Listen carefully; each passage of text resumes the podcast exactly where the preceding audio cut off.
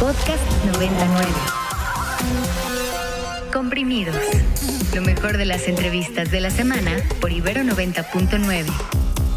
Entrevistas Ibero 90.9 presenta Guillermo Arriaga. Quien no sepa quién es Guillermo Arreaga, ah, mándenos un tweet y le, hacemos una, una clase ahí para que ustedes sepan quién es, pero para ubicarnos quién es el que está el día de hoy aquí en el programa en Sensei 99, pues bueno, Guillermo Arreaga es escritor, productor, director cinematográfico, lo ubicarán en las películas de Amores Perros porque la escribió 21 gramos, Babel, es ganador de un Canes, bueno, ha escrito unas cosas increíbles y hoy en este año sacó una novela que ganó el premio Alfaguara 2020 eh, como novela y se llama Salvar el Fuego. No saben qué novela nos acabamos de echar Naomi, Cami y yo y hoy vamos a estar platicando mucho de eso con Guillermo Arriaga. Así que Guillermo, bienvenido. ¿Qué, qué planeta? Qué chida está tu novela, ¿eh? Nos mensajeamos antes y decíamos, oye, no estás así como pues, te, te deja peor que serie, Guillermo. Estamos ahí metidos en la novela. Así que bienvenido, Guillermo. No, muchas gracias por la invitación, muchas gracias por leerme. Ustedes saben cómo que uno cuando escribe está a ciegas y no sabe quién la va a leer, entonces ya que la hayan leído me, me honra y me sentí muy bien. Muchas gracias. Una novela increíble, Guillermo. Has hecho que de verdad me estoy bañando y estoy pensando en José Cuauhtémoc, que estoy cocinando y estoy pensando en Marina ya. Mi cabeza está totalmente abrumada así de, esta historia y me encanta. Y me gustaría iniciar esta conversación justamente hablando eh, de lo provocadores que son los temas que tocas tanto en los libros como en las películas, ¿no? Todo lo que escribes de pronto tiene este tinte que, que es muy provocador, ¿no? Eh, y, y me gustaría que nos platiques un poco de si eso lo haces a propósito, si es algo que sucede, sobre todo pensando en, en los chavos y las chavas que están empezando a escribir y que tienen tantas cosas que decir y que tal vez a veces cuando te enfocas en decir algo en específico no sale tan bien como si te enfocas en, no sé, escribir libremente, ¿no? Entonces, igual y tú nos podrías como guiar un poco en ese sentido de si lo provocador es algo que piensas antes de escribir o si es algo que pues más bien surge por, por los temas que tocas Mira, cuando daba clases, y daba clases de, escritura creativa, le sugería a mis alumnos, nunca jamás traten de, ser ni profundos, ni provocadores, ni políticos, ni filosóficos, nada. Ustedes dedíquense a contar la historia. Y si ustedes son provocadores, la historia será provocadora. Si ustedes son profundos, la historia será profunda. Pero lo que yo hago como narrador es simplemente tratar de contar una historia. Ya todo lo demás eh, es subsidiario, por así decirlo justo, eh, Guillermo, de esto que estás eh, platicándonos, ¿no?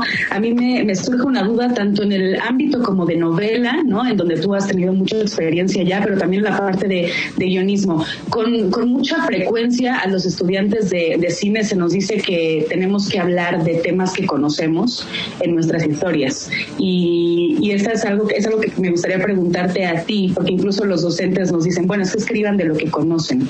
Pero ¿Tú qué opinas de esta premisa? ¿Tiene que ser algo que hayas vivido como en algún punto de tu vida para poder escribirlo o para que se mantenga esa verosimilitud en la historia o esa genuina, como mantenerla como en este punto genuino? No, para nada. Creo que están equivocados quienes te dan esas, esas sugerencias. Hay diferentes tradiciones narrativas. Hay quien saca la tradición narrativa a partir de lo que conoce, como es mi caso que es vivencial y, que trata de que esté lo más pegado a la vida, pero hay gente que usa la fantasía para contar sus historias, que son completamente fantásticas. Si, si así fuera, entonces, ¿de dónde surge Avatar, la película? O, de dónde surge Lord of the Rings, este, el Señor de los Anillos. Entonces creo, creo, que es, creo que es un error decir que debes escribir de lo que conoces. Tú escribe de lo que se te da la gana. para eso sirve la imaginación, para eso sirve la, para eso sirve la lectura. Borges era un tipo que tenía una vida muy limitada, la verdad. Yo no escribía lo que conocía, él, leía de filosofía y hacía todas estas elucubraciones filosóficas muy interesantes a partir de la obra que escribía. Entonces, creo que se equivocan que te dice que solo escribas de lo que conoces. Ahora, dicho esto, también es algo muy importante si vas a escribir de lo que conoces, no necesariamente tienes que tener experiencias brutales en la vida. Hay obras maestras en el cine, por ejemplo, a mí me parece una gran obra, Temporada de Patos o Lost in Translation. A veces estar sentado en tu computadora es la experiencia que tienes y de eso tienes que hablar. Eh, las hermanas Bronte y, y, Jane Austen hablaban de lo aburrida que era ser mujer, esperando a que llegara el hombre de tu vida y mientras sentada en la sala de tu casa tomando té esperando a que llegara. Entonces también hay eso que dicen algunos docentes de ve, recorre el mundo antes de que cuentes una historia. No es cierto. ¿No?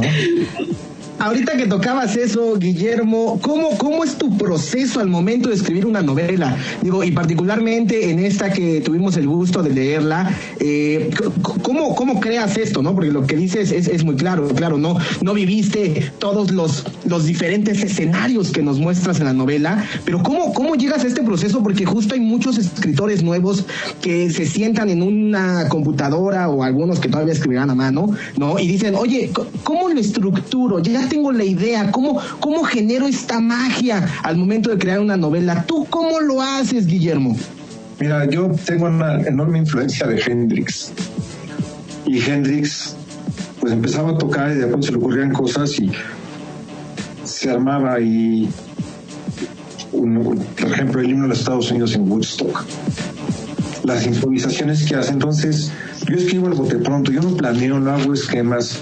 Todo lo que dicen los, los profesores que hay que hacer para escribir novela o películas, no lo hago. Nada.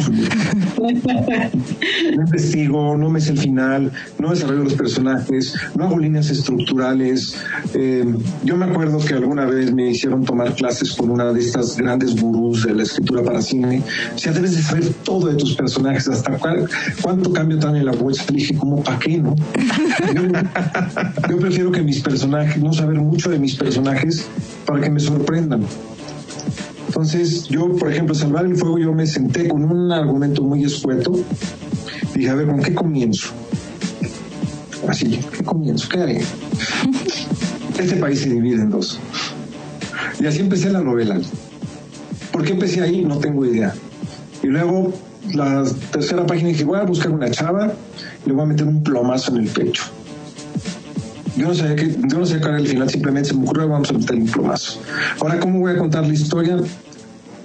Creo que tengo que contar en primera persona como mujer. Voy a contar la historia de Marina, que es una bailarina casada de 38 años, que es coreógrafa, que es muy millonaria. Pues en primera persona. Luego sentí que me faltaba algo. Eh, voy a meter un personaje que narre la historia del protagonista masculino y va a ser el hermano que le habla de tú al papá en una segunda persona. Luego dije, todavía me falta y metí una tercera persona. Y todavía me falta y metí los textos de los reos. Entonces, es como un proceso que va, yo trato que sea lo más orgánico posible y lo más improvisado posible. Y convives, Guillermo, con muchas mujeres en tu vida porque creo que escribes muy bien como mujer. pues, pues mira, tengo, tengo gente que, que di muchos años clases entonces, pues eh, he tenido acceso a, alumnas que ahorita tienen 58 años, imagínate. He visto todo su trayecto. Este, aparte, pues, de mi mujer, mi, hija, mi hermana, mi mamá, eh, y amigos, amigas. Pero, pero dar clases me, me ayuda a entender mucho porque si conoces a alguien que tenía 18 años, cuando le daba clase, yo era literal, tienen 58. Y te das cuenta cómo, les ha ido en la vida y, todos los problemas que han tenido a lo largo de ella. Guillermo, mi, pregunta va un poco más hacia esto que mencionabas de la construcción de, de, personajes, ¿no? Que tú en un inicio dices, bueno, no, o sea, yo no sé ni siquiera eh, cómo va a terminar el, la, digamos, la, la aventura de, de esta mujer o de los personajes que estás describiendo. Pero ¿cómo, digamos, tanto en la novela como el guion, cuál te permite igual explorarlo de una forma más cercana, el, construir un, personaje, tanto en una novela como en un guion? ¿En, dónde te puedes sentir como más libre de, explorar estos personajes? Yo, yo lo que creo es que hago literatura en cualquiera de los casos. En todos los casos con, cuento historias Y eh, en, la novela el punto de vista es hacia adentro, en el cine el punto de vista es hacia afuera. Pero para mí implican las mismas, o sea, es el mismo trabajo, es el mismo desarrollo, no tiene, no hay diferencia. Ahora, yo sí procuro saber poco de mis personajes porque a mí me gusta que me sorprendan no quiero, no quiero, creo que si escribo, como, como dicen los, los maestros, que no digo que esté mal, simplemente que a mí no me funciona. ¿No? Yo creo que está bien, pero escribe 30 o 40 páginas del desarrollo de tus personajes, quiénes son, antes de sentarte a escribir. Ya he oído a miles de, no solamente de maestros, sino de escritores decir, no empieces una línea si no conoces el final. Yo digo, ¿para qué empiezas, para qué empiezas una novela si ya sabes el final, qué aburrido no descubrirlo. Y luego también te dicen, este, lo fundamental es la investigación. Yo no hago investigación. Creo que es distinto. Alguna vez, cuando me nominaron al Oscar, te llevan con los demás nominados a hablar con, con, varios públicos. Y me nominaron con Peter Morgan. Peter Morgan escribió The Queen, ahora The Crown. Y él decía, lo fundamental es investigar. Si no investigan, están, es, es el 99% de su trabajo es investigar. Claro, porque Peter Morgan está hablando de Diana, Thatcher. Claro, de la historia. Yo estoy hablando de lo que conozco. Ahí cuando te dice, habla de lo que conozcas. Entonces Peter Morgan no podría escribir absolutamente nada, porque todo lo hace es investigación.